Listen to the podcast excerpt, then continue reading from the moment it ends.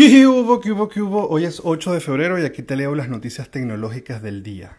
Arrancamos con temas de criptomoneda y el batacazo que se salió hoy en la mañana respecto a que Tesla estaba comprando cerca de 1.5 billones de dólares en Bitcoin, lo cual hizo que se disparara de 40 mil a 43 mil. Ya sabemos eh, pues que Elon Musk ha venido comentando esto en los últimos días, lo cual ha hecho que el Bitcoin fluctúe cada vez que él dice algo en Twitter, pero bueno, hoy en cierta forma se consolidó.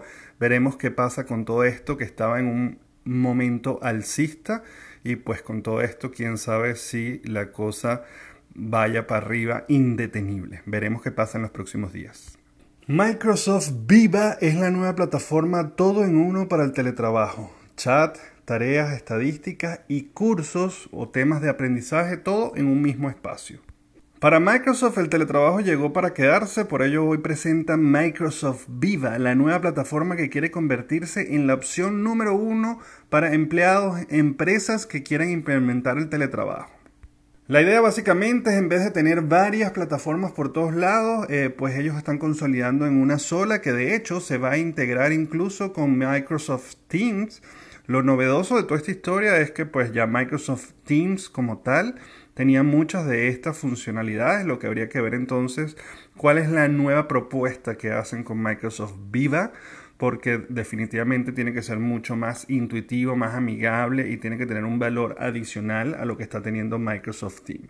Muchas de las funciones dicen que irán llegando a lo largo de eh, este año, aunque ya el servicio está disponible desde el día de hoy pero poco a poco irán integrándole más y más funciones según comentó la nota de Microsoft. Interesante y definitivamente el teletrabajo se quedó para siempre.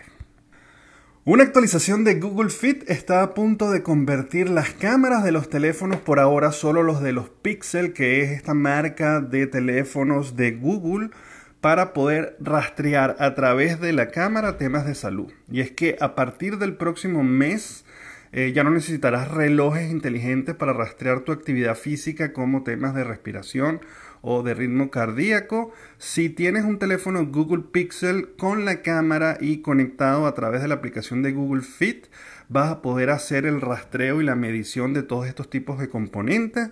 También comenta la nota que evidentemente Pixel como siempre es el primero en el que van a testear todo, pero que la idea es que en meses siguientes pues comiencen a sacar esta misma actualización para otros teléfonos Android.